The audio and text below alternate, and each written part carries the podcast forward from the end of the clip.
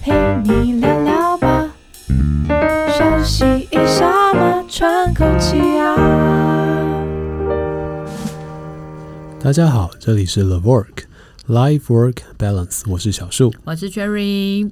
啊，今天呢，我们呢找到了一位婚姻咨询专家，然后来跟我们聊一聊。今天我们想要聊的主题是丧偶式育儿。好，我们先欢迎我们今天的来宾多多医师。大家好，我是多多医师。呃，我现呃目前呢也是在从事临场服务啊。不过呢，因为呃我自己基于个人的兴趣啊，有去参与一个呃婚啊婚姻的这个亲密关系的协谈的一个工作。对，那我一直觉得这个丧偶式育儿。啊，在我的身边也是蛮常发生。我想先问一下，什么是丧偶式育儿啊？是不是第一次听到这名词，觉得很酷，对不对？对，我觉得育儿对我离离我还蛮遥远的。对对对对，你还有一关婚姻先过，再还有丧，就是育儿这件事。所以到底什么是丧偶式育儿？OK，那丧偶式育儿的意思呢，是指这个呃夫妻中其中一个对于小孩子的教育或者是养育的这个责任呢，漠不关心。啊、他呃，就是甚至呢，他也不会去参与这个行动，就对于这个养育小孩这件事情，那这个我们形容这个现象叫做丧，好像你的你的配偶就已经不存在。哦，了 解了解，所以不只是行动上不会去关心，嗯、包括比如说关心关怀，这个也不存在，是是是，就是漠不关心的状态，对，所以它有程度上的区别吗？嗯呃，当然呢，我们必须承认说，现在有蛮多人会讲自己是伪单亲的，对，啊、真的，呃，对啊，但是突然飘出非常共鸣的一句，很共鸣啊，是是是，这职职业妇女应该很多都有这种共鸣，是是是，真的是辛苦各位妈妈。那呃，我觉得蛮呃，像您刚刚讲到有关于这个程度上的问题，其实像物理跟心理上面都是一样，就是你跟小孩子的一个距离。或者是说你关心小孩子的程度哦，其实我觉得呃，每一个职业妇女在啊、呃、照顾的过程里面都可以感受得到，哎，这个距离感是呃是怎么样的这样子，嗯，对。了解，所以呃，丧偶式育儿在这个婚后代表的心心理上，你觉得丧丧偶式育儿是什么一个样子啊？我是那个婚后代表的最最代表者，对对对最代表者。嗯、我觉得基本上其实因为现在的夫妻双方应该是两方有工作的居多。对吧？就是以现在的社会形态来说，嗯、对，对。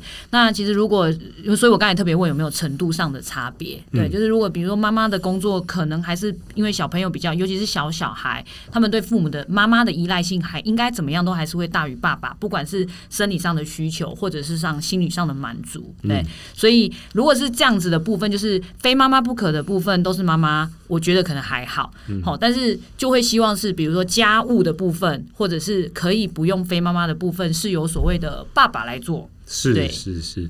那我觉得其实刚刚您有提到一个蛮重要的一件事情，就是有一部分呢，就是小孩子不可或缺有母亲的这个角色的一个部分。但是我觉得蛮有趣一点，尤其是呃近几年来的一个，应该不是近几年，其实呃关于夫妻的这个关系的研究非常非常久了。那其实一直有一个蛮重要的领域的研究，叫做啊。呃 Father's image 就是那个父亲的一个身影哦，到底对于小孩子的这个呃这个影响是有多大？那其实我也甚至认为，如果有存在一个非妈妈不可的领域，其实也存在一个非父亲不可的领域。这个认同，这个认同。好，那所以其实我觉得这就是。我要跟各位呼吁一下哈，丧偶式育儿真的是非常非常不好的一个情况。就是其实丧偶式育儿，就是你可以想象，真的就是未单亲，就事实上你爸爸是不参与的。那其实单亲家庭对于小孩子来讲，其实也是非常辛苦的。一方面是啊，妈妈的照顾上照顾上的辛苦，对你经济上的辛苦、照顾上的辛苦都是存在的。那如果父亲啊这个时候没有方选，其实小孩子的。结果跟单亲没有差距很大，嗯、哦，那蛮多的爸爸都会觉得是说他自己对于家庭的负担就是赚钱，赚钱，嗯，好，没错。那呃，我不否认哦这件事情，我不否认这件事情。那原因是因为事实上，呃，尤其是妈妈这个角色，呃，在呃职业的选择上面，妇女啊，妇女大多数的职业妇女会倾向多顾家庭一点。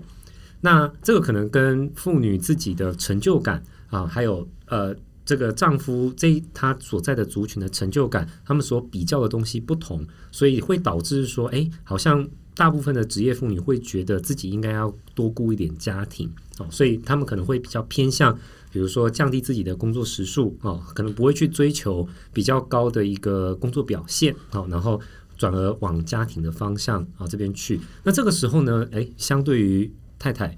啊丈夫呢就会非常非常重视在工作上的表现，那以至于他以为自己最重要的事情是要在工作上有好的杰出的表现，反而忽略了自己在家庭上的一个照顾。我觉得这个是比较可惜的一点。嗯，第二点呢，就是我觉得蛮重要的，就是 我觉得男生是一个蛮，包括我自己也是一样，被动的动物，不止被动，不止被动，我们的角色转换能力有一点差。好，就是你是说从。不是爸爸变成爸爸这件事情吗？啊，甚至啦，甚至你可以讲了，从不是丈夫变成丈夫这件事情。哦，对对对，你们还有第一关叫做丈夫这件事情。就是，嗯、呃，我我觉得其实呃，每一个角色都是需要学习。就是像小树医师，您还没结婚，对，所以您对于这个丈夫的一个想象，哦，跟你是不是能够落实，其实是有差距。那包括我自己也是一样，就是有的时候我会啊、呃，觉得好像男朋友。跟丈夫差不多，哦，完全不是那么一回事。那我想从丈夫变成父亲，哦，这个也是一个很重要的一个角色的转换。而这个角色的转换呢，大部分的男生呢，在尤其是在我们的社会里面是没有被教育的。很多时候，他们的上一代也是父亲失去了声音，包括我自己也是，因为我爸爸呃本身是在外地工作，对，那所以他可能一个礼拜回来一次，那我也不太知道爸爸的。方选到底是什么？那有的时候，呃，我我印象比较深刻，就是爸爸偶尔管教我们两个啊，管教的非常凶。嗯，但是等于是他只要不在了，我们就无法无天了哈。嗯，所以其实我不太知道到底爸爸要干嘛。那所以有时候，呃，我自己要去，像我自己还没有小孩，我自己在想象，如果我是父亲的时候，我到底要呃怎么样陪伴小孩？对对。那我们没有一个榜样能够学习。哦，那当然这个不是说啊，因为没有榜样，所以可以不用学习。实际上呢，父亲的角色在小孩子的心灵的地位不可谓不大。哦，有研究显示了哈，即使哈只是父亲有存在在这个家里，物理上的距离比较近，这件事情都可以让儿子的啊从事这个危险的犯罪的行为的比率下降。让女生呢，好从事有有有的女生会。呃，在爸爸不存在的时候呢，会比较容易去寻找，嗯，比较危险性行为的方面的亲密感。我觉得他会去寻找比他年纪还要大的一个男生，去寻找像爸爸一样的身影。我觉得这是很呃，就是爸爸存在就很重要哦。那甚至只有物理上，他没有讲说你有多管教他哦，你只要有存在在家里，都会有这个功能。好，那所以我觉得这件事情要给呃男生一个提醒，就是。我们一定要赶快练习，成为一个好丈夫，跟成为一个好父亲。嗯，那只是说了哈，哎、欸，我也觉得了哈，这个教育这个男生这件事情的啊、呃，除了他在家里的这个有一个好榜样，如果他有一个好爸爸，他相对来讲比较容易成为一个好父亲。但如果没有的时候，我觉得女生可以用什么样的方式来啊呃、协助男生？我觉得这很重要。嗯，因为对我而言，女生呢，从妻子变成。啊，妈妈呢，几乎都是，当然了哈，他们有这个本能了哈，然后但是呢，他们其实学的都非常的快，那这件事情是男生很难模仿、很难超越的。那我觉得这个男生跟女生的差别是不是跟我们的社会有很大的关系啊？就是我们长期以来在台湾的社会架构底下，对于男性和对于女性的期待和要求本身就有点不一样。所以对于女性来讲，这样的一个角色转换看起来学得很快，是因为长期以来他们被要求做这件事情。对于男生来讲，他们没有做到很好的角色转换，也是因为长期以来被要求在事业上必须要很有成就，要非常的奋发向上。等等的一些问题，我觉得是看时代耶，嗯，就是如果你现在这个情况正在当爸爸，或者是即将当爸爸的这个族群，他们的上一辈，其实我觉得就是比较处于那个爸爸只要工作赚钱的年代，对啊，所以他们看到的样貌是那个样子啊，对对对，OK，所以我觉得这个教育其实。呃，对于女生来讲，她们比较容易去做角色转换，所以她其实是有能力来教育她的另一另一半，就是她的先生，呃，去协助她来做这样的角色转换。呃，这点是一个。哦，那我我我得要补充一下，其实男生当然我刚刚讲了哈，就是时代背景还有他的家庭的教育，嗯，哦，真的是我觉得在现代还是比较缺乏。不过我觉得有一点哈，就是啊。呃女生在学习这些上面为什么会比较快？其实真的有天生的差异。哦，我不晓得小苏医师记不记得、嗯、啊？应该 Cherry 姐也有哈。就是我们在小儿科，如果你在小儿科有学的话，就是男性的这个呃，在社交能力、语言能力上面的，嗯、还有精细动作这些东西，相对于男生都是呃，相对于女生都是落后非常多的。对对对，没错。这个这个问题，我我个人觉得，因为。小时候应该没有所谓社会价值的问题，也不是说我们诱骗这些小孩子啊、嗯呃，女孩子要特别会社交哈，不是的，那其实是一个真的出自于本能。嗯、那所以啦，我觉得这也是我一直很强调说，男生真的很需要结婚哈，跟需要找一个好老婆来协助你，这是很重要的一点。那不过呢，这个怎么样转换这件事情，第一个还是男生自己要自愿，所以我们一定要有这个想法，就跟。男生到底要不要当兵一样哈，嗯、就是我觉得这个一定要有一个自觉，就是我们要先建立这健全的心态。对，我们要先哎，我们要当爸爸哈，对我们要有准备哈。那第二件事情呢，就是啊，妻子要真的接纳啊，丈夫在这件事情上面的。呃，困境 对愚愚昧。我跟你说，我觉得女人的包容度超大，所以我觉得没有不能接受这件事情。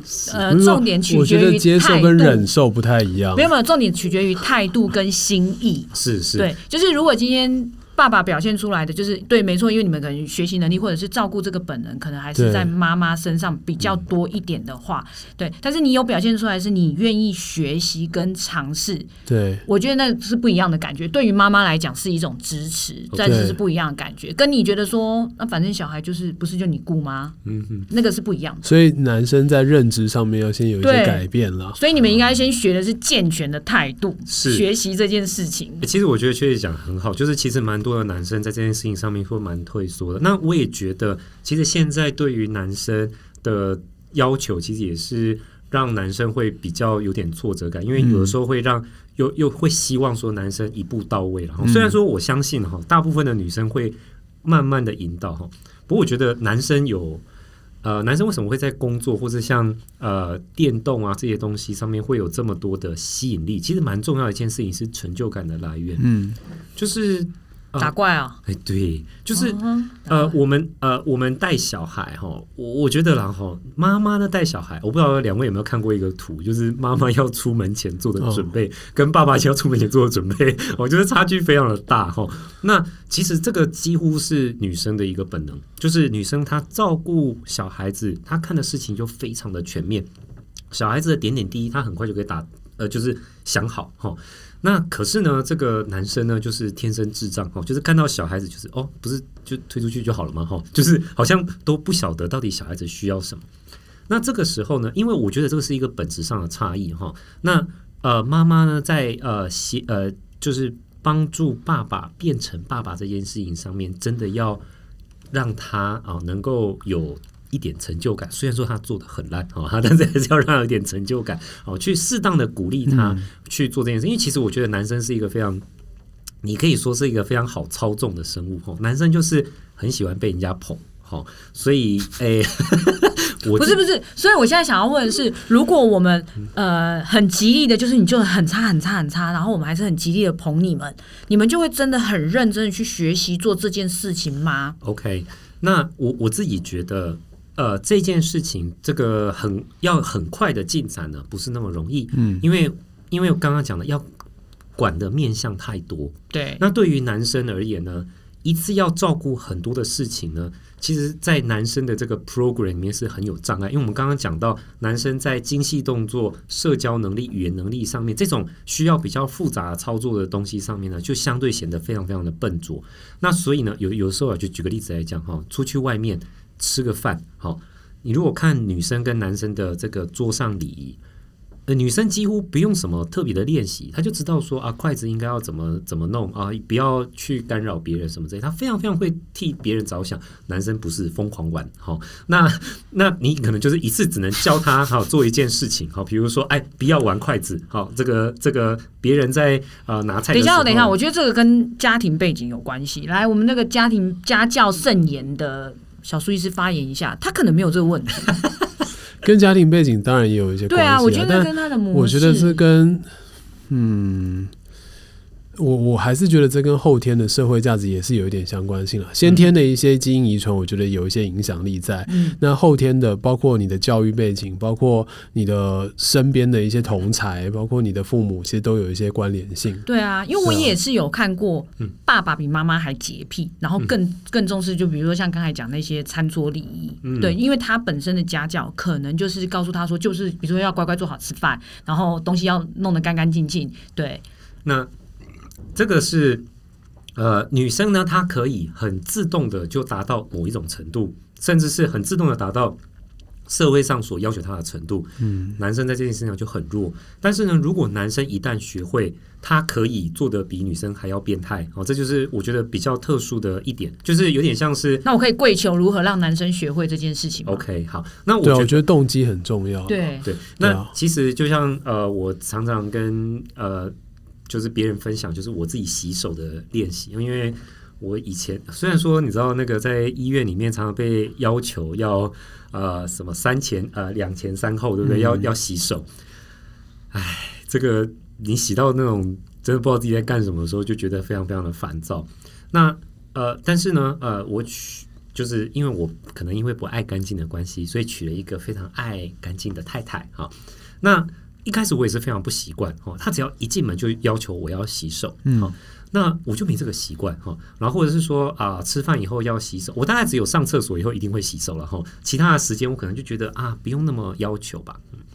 我后来怎么样适应呢？其实我的适应跟我爱不爱干净没有关系，嗯，我让我自己自动化这个习惯。等于是我进门第一件事情，我其他事情都不做，直奔洗手台，我就去洗手。我不是为了干净，我是一个自动化的一个习惯。所以你就是那个习惯养成的概念嘛？对，那这个一个习惯。对，那这个习惯呢，需要我的太太的嗯比较温温暖的一个鼓励啊，跟一个赞许，就是说我做完以后呢，成就感啊，还是要给他成就感。对，那虽然我的动机跟他不一样，因为他的动机是你要干净，我的动机就是。哦，我把它变成一个习惯，反正我记得洗手就好了。结论是一样。所以你今天想要训练你家男人，就是要知道他要什么，然后给他成就感。对。但是你知道，男人有一大部分是属于不是你讲就会听的那一种吗？就是你要知道他要什么。如果他今天要的是你的吻，他做对一件事情就吻他一下，慢慢他的那个制约就成型了。是是，那对啊。当然我，我我想这个事情不太容易。那我我其实可以举一个例子，就是我觉得最近啊，因为我们这个题目是丧偶式育儿，对，那就是在育儿这件事情上。嗯，洗手可能就一件事。那我觉得最近我碰到一个案例是，这个妈妈对于呃先生这个带小孩出去玩这件事情很有意见哦，因为她觉得为什么那个先生出去带小孩回来就一堆毛啊，哈，什么衣服弄脏啦，裤子破掉啦，哈，然后就还打喷嚏啊，什么五四三的东西。嗯，那可是呢，这个先生呢，他告诉我一件事情，他觉得。呃，他有一件事情被忽略了，就是孩子玩的很开心，嗯，哦，然后呃，孩子很喜欢跟他一起出去玩，嗯，好，因为孩子如果跟妈妈出去玩的时候呢，妈妈管管东管西，对，管的非常的多，嗯，让他们比较没有自由。嗯，那我觉得这两个其实是互补的，因为呃，我也希望孩子不要玩的太夸张，哈，嗯，那但是呢，我也希望孩子愿意啊，呃，愿意去玩，尝试不同的东西，甚至。稍微把衣服弄脏一点，反正回来洗一洗。他们玩的尽兴比较重要，所以这两个之间要怎么平衡？太太要怎么样看到先生出去带他们出去玩的那个价值啊？所以我就有告诉这个太太说，其实你就放心，因为反正小孩子本来就应该要练习，呃，就是、生病中长大。哎，除了这个以外了哈，我们我们绝对不是鼓励他生病，但是就是说让他们有自由大展拳脚的这个机会啊、嗯，因为如果你。只能玩那种很限制、很安全的东西，他们好像就不太会冒险，或者是说他们少了那种探索、尝试的一个。我要举手发问，请问第一胎对不对？没有没有，他两个了，两个了，嗯，而且他们通常第一胎才会出现这种状况。他们两个都很大了，而且两个都是女生。就两个都是小女、哦、小女孩，那但是小女孩是玩的很疯的、嗯。那呃，我觉得这个爸爸有呃提到这一点，那我就告诉妈妈说，其实你可以鼓励你的先生，你就是你重点是要去赞美他带回来那个成果。好、嗯哦，那我们相信了哈，因为你会去照顾其他的部分。好，那所以呃，你们两个的互补刚好是最好的。好，最近呢，他们就一起啊，他们两个一起就带啊、呃、小孩子去露营。嗯，好，那我觉得这件事情让我非常的感动，因为以前呢都是他们两个分开行动，好，嗯、那现在他们两个愿意一起协助去做这件事情。那对于父亲而言，我相信呢，哈，他也可以在这其中扮演一定的角色。那等于是他也受到了太太的肯定，对，好，那我觉得这个对他来讲是很重要的。那呃，我也觉得呃，最后了哈，最后我觉得。男生哈，我觉得男女之间沟通有一个很重要的事情，就是女孩子在一起的时候呢，她的沟通呢是很多时候都是不需要靠语言的。那其中一件很重要的事情，是因为呃，女孩子很容易感受到其他人的需要。这件事情在男生的族群里面绝对不会存在，在男生的族群里面，你要什么就是直接讲。你用绝对不会诶。那我为什么会这么肯定的原因，是因为因为我自己本身啊，我自己本身很羡慕女生的那种团体里面互助的感觉。可是我发现我自己做不到，尤其是我跟其他男生在一起，我自己也做不到。哦，那所以就是我觉得这个对于女生而言，我我很很重要的一个提醒就是，如果你希望对方做什么，你直接跟他讲。不是，那这样子那个暖男都幻灭啦，那暖男哪来的啊？对，好难的这句话，暖男哪哪来的？呃，那我得要暖男，对，我得要说，暖男这个生物呢，很多时候是透过女孩子的协助创造出来的东西。我好，我以为他跟我说偶像剧里才有的啊，我我不这么认为，我不这么认为，不会啊。他自己就是啊，怎么会是偶像？对，是我想要对啊，暖男，对啊，对啊。那那我相信一件事情，就是男生是可以训练的。但其实我觉得，男生他的这个呃这些模式跟女生呃真正的动机可能不太一样。就是我对我太太好这件事情，跟太太想象中为什么男生会对她好，这两个东西是不一样的。就是我对我太太好的这个动机，跟女生对于其他人好的动机是不一样的。但是我觉得。男生很重要一个动机是那个 reward，就是他很需要说，哎，你给他对这件事情，比如说我今天我买一个礼物送给我太太，那你的反应就变得很重要。好，你你对他的这种心意，你对他那种表现就很重要。如果好，如果他没有得到一个好的回馈，那个回馈不一定是要实质的，哦，不一定是说啊什么，像最近不是那个某一台空气清新机，嗯，对，哦，对，呃，不不是那种东西哈，就是比如说。一种一个赞美，哦，一个非常呃呃大的拥抱，或是稍微有点亲密的一个举动。那其实这个东西对于男生来讲就是足够的一个呃回馈。那他其实这个动作就会增加，啊，有点像是在训练那种那个帕夫洛夫的狗的那种感觉。是啊，是啊，就是你为了要制约啊。对，那其实对我来讲就是呃，等一下，可是制约适用于所有的男性吗？呃。我不敢说男生只有制约，但是如果你要让男生一开始愿意去做这件事情，一定要给他足够的指令跟回馈。好，那久而久之呢，他就会变成自动化。好，甚至呢，他可以从中得到某一些呃稍微更贴近女生一些的想法。哦，那我觉得这件事情，呃，以我自己的观点，因为。我以前生活的环境 就是，呃，因为我爸爸比较常不在嘛，对。那其实我大部分的时候面对我妈妈的时候，就是这种压力，因为我其实不太知道我妈到底要什么。那她常常不讲，等到她爆发了才跟我讲。久而久之，我为了要在这个环境生活下来，我就发展出。一点点比较观察，对，暖男的功力，提升自己的观察，技能点满。那那那其实我并不是希望说每个男生的生活都会一定跟我那么坎坷，就是说一定要被 一个虎妈训练到后来才会变成这种东西。但是我相信啊，因为我即使现在我也是在被我的太太训练，我觉得这件事情很重要。就是呃，我也跟我太太讲说，你要什么就直接告诉我，你要拥抱，你要亲吻，你要我带你去哪里，你就直接说。好，那那你你你不要等我体会，我我我我我体会不出来啊。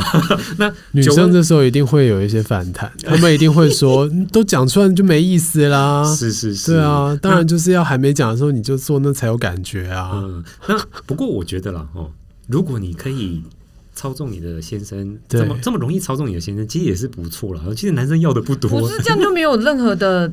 惊喜感是是是，对，哦，那我你都可以知道他下一秒要做什么了，那这个不是就已经没有任何，就这人都在你的操、嗯、操控之中，这样说吗？嗯，对。那我想了哈，惊喜感呢，这个男生的创意呢，通常不是展现在呃这个习惯里面哦，就是。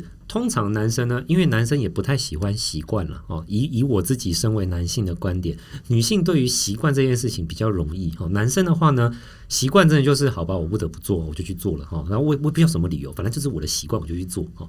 但是呢，男生的创意通常是在习惯养成之后，会出现的不一样的一个行为。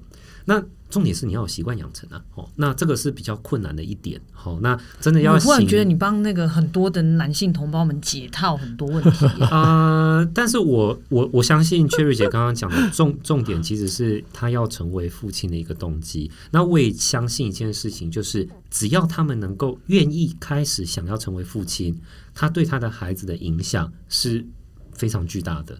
那跟我自己。比较相关的是，其实我因为我父亲比较早过世哈，那我觉得对我来讲很困难的一点就是，第一个我要怎么样成为一个好男朋友，第二个好丈夫，第三个好好爸爸，我已经没有询问的对象了。那其实这件事情呢，有的时候对于男生来讲是一个很大的一个。空洞，然后因为有的时候我们大部分小时候都处在反抗父母的一个状态，等到真的想问，其实已经慢慢体会父母亲的辛苦的时候，已经比较年纪大了。好，那呃，那万一父亲不在了，其实真的不知道怎么样去执行这件事。那我们问一下另外一位，你觉得你应该要怎样做一个好爸爸？我决定把我爸爸介绍给多多医师认识，就是他是好爸爸代表，是不是？真的，真的，真的。那我，我，我也，我也对啊。那所以你有因为这样子在他身上，因为如果以多多医师的讲法，就是你有一个还不错的学习对象。对。那你有因为这样子学习到，你觉得你可以有做好爸爸的动机，甚至是行为，就是。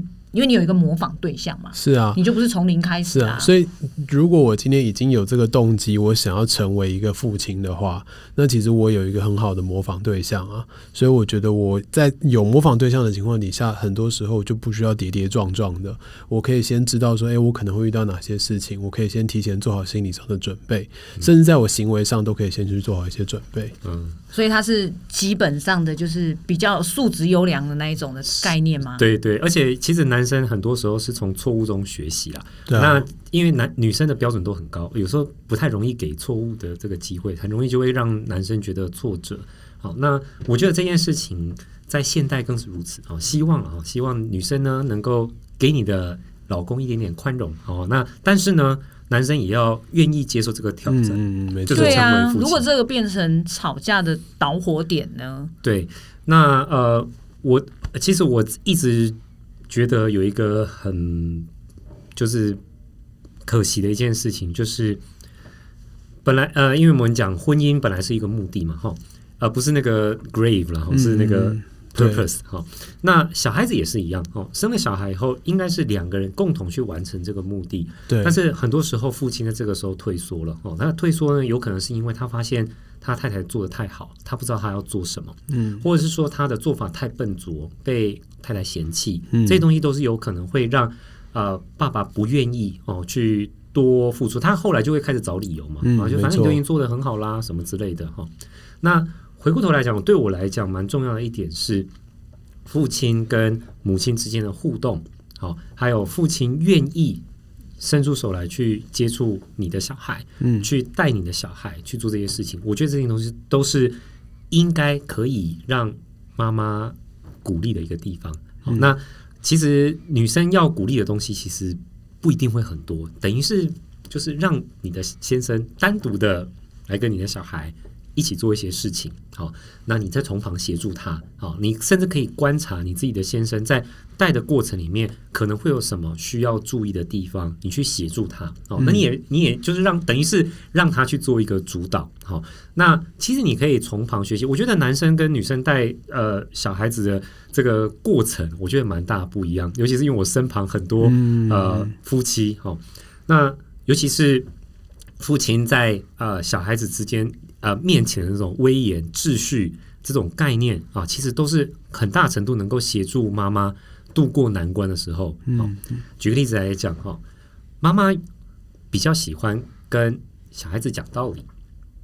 好，但是呢，作为一个父亲，哈，如果你在讲道理，哈，就没有威严感。好，尤其是我们小时候，对不对？哈，在父亲说不就是不，没有第二句话的这种感觉。其实对于男生的训练是非常重要的啊，因为我们男生有一个很重要的关卡是当兵。好，那另外一件事情就是我们男生要学习顺服这个权威。好，学，因为男生天生特别爱反抗权威，尤其是反抗妈妈。好，那这些事情透过父亲的一个角色来去执行的话呢，其实对于妈妈来讲是会省事比较多的。好，那当然我们也不是说哦，就是可以随便乱发脾气或者什么之类的。嗯、但是有一些时候需要权威感的时候，父亲的这个角色对于小孩子来讲是非常非常重要的。我觉得今天听了蛮多。然后在父亲跟母亲的角色上面，呃，其实可以稍微去想一想，说，呃，未来自己如果成为父亲或母亲的话，自己的角色要怎么去拿捏？因为也不是全部的父亲都扮演权威，全部的母亲都扮演说道理的那一方，哈。是。但是我觉得今天还有一个很重要的地方是，丧偶式育儿这个情况底下，对于呃进入婚姻关系，但是还没有认知到自己身份转换的男性，还有面对自己的另外一半是这种完全。不参与、几乎消失的这这种关系的女性，那多多医师对于这两种人，你会给予什么一些比较实质的当下可以做到的一些建议？OK，那对于先说男生好了哈，嗯、我觉得第一点，男生要 take up your responsibility，你一定要愿意。负责任，对啊，就是、你都生了还不想要转变你的身份，对哦，那对，就是这个是非常重要。那我也相信这句话把你录起来，然后一直重复，一直重复，重复给你给谁听？啊，那个手机铃声，对，手机铃声之类的，是，对啊，负起你的责任。那我相信一件事情是你一定可以做得到哦，就是我相信当爸爸虽然很困难，但不是你想象的那种做不到的事情。嗯、第二件事情是。练习去尝试错误，那我觉得男生呢，现在很多时候不敢尝试错误，这件事情是很可惜的哦。那因为我们都是从错误学习，我们跟女生不一样，好、嗯，那所以我们还是要愿意有这个勇气去尝试这个错误。哈，被你老婆嫌弃，这是正常的哈。那我们当然是希望女生愿意给予我们机会，但是我们一定要自己先去尝试，哦，先去带，好，那。慢慢的，我们也会找到我们自己上手跟我们自己角色的一个部分。嗯，好。对于女生的部分的话，我相信大家都是属于优等生，大家都是很容易自动的转换成母亲的这个角色。角色，好。那呃，我能够给的建议呢，第一点哈，就是对于你的先生的要求哈，这个。要要给予这个适当的这个空间哈，你的先生呢是一个从零开始长的一个生物哈。那第二件事情，要给他错误练习的一个机会啊。我觉得呃，男生在很多的事情上面没有办法顾到方方面面哦，包括我们自己的生活也常常一团乱，有时候出去外面就拉东拉西哦。那我们的习惯可能也不是呃像女生一样这么好哦。那但是呢，我们是可以训练的，好，你一定要相信你的你的另外一半是可以训练的，好。那另外呃，给他们足够的机会，让他们去尝试这个错误。第二、第三件事情，他们需要你的鼓励，嗯，这个鼓励不是 PS 五，这个鼓励呢是你的赞美，对。那男生是一个相当容易被赞美给冲昏头的一个生物，哦，你透过你的赞美来协助他们。知让他们知道说哪一些事情是你所喜欢的，好，你就去赞美他有这个部分。久而久之呢，他会去，他会去避免你所讨厌的事情，他会去做你所赞美的事情，那就达到你的目的了啊。那、嗯、最后了哈，呃呃，我我相信暖男是可以养成，虽然说暖男呢，可是。不是我们想象中的自动自发就会形成的一种生物，但是呢，暖男的确可以在婚后慢慢的养成。那我也相信呢，这样子的一个男生呢，也可以成为你照顾小孩子一个非常非常重要的助力以及稳定的一个力量。嗯，没错。好，我们今天讨论的这个婚姻丧偶式育儿啊，其实。呃，我自己的认知里面，它跟我们过去的社会文化还是有蛮大的关系。那就现在我们自己观察到的夫妻里面，有时候丧偶式育儿已经不是父亲的丧偶，是母亲消失了，父亲来主导这个育儿的过程。是但不管你是属于哪一种，只要你有同样的一些经验，其实，在今天多多医师分享的一些作为里面，你都可以挑选出改变现况的一些方方法，所以我觉得确实也学到蛮多了。那对于我自己未来的一个呃生活，我觉得也有很大的帮助。谢谢。好，那如果你自己也有一些相同的想法或者是故事要跟我们分享的话，欢迎你写信到 talk to the vogue at gmail dot com 这个信箱。那我们今天的分享就到这里，谢谢多多医师，谢谢多多医师，拜拜。拜拜。